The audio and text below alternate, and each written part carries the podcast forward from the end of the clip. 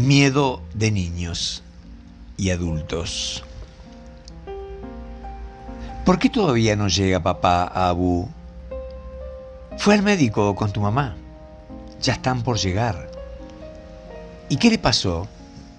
Tenía un dolor en el pecho, pero el doctor lo va a curar.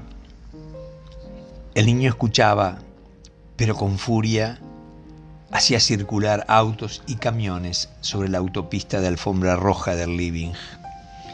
Su hermana mayor escuchó las preguntas y también las respuestas. Por eso salió de su cuarto y buscó la falda de la Abu.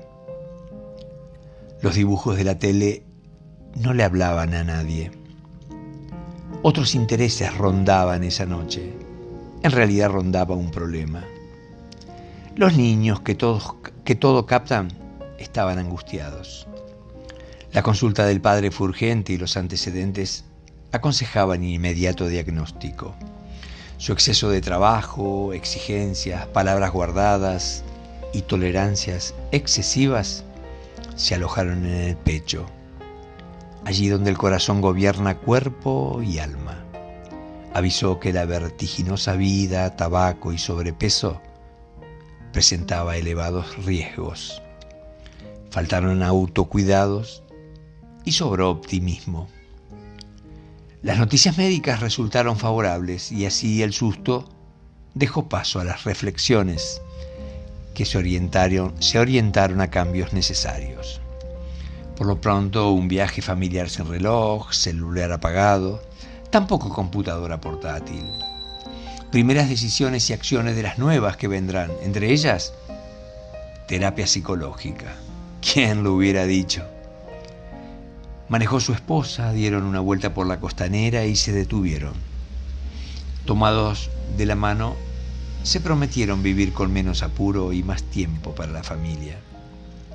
Entraron silenciosos al living, donde ya se habían estacionado los autos veloces y camiones sobre la autopista de alfombra roja.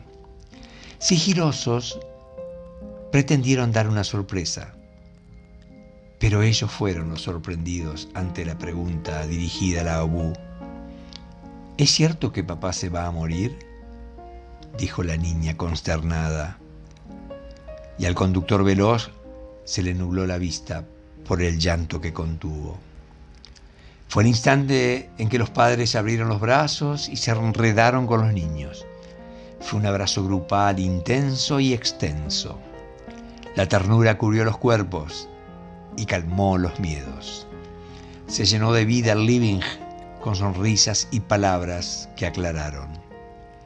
Hijo e hija no abandonaban el cuerpo de su padre, que después del susto también necesitaba abrazos.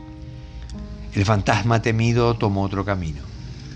La vida retornó a la normalidad, haciendo lo que siempre hace, posponer el conocido final para otra ocasión.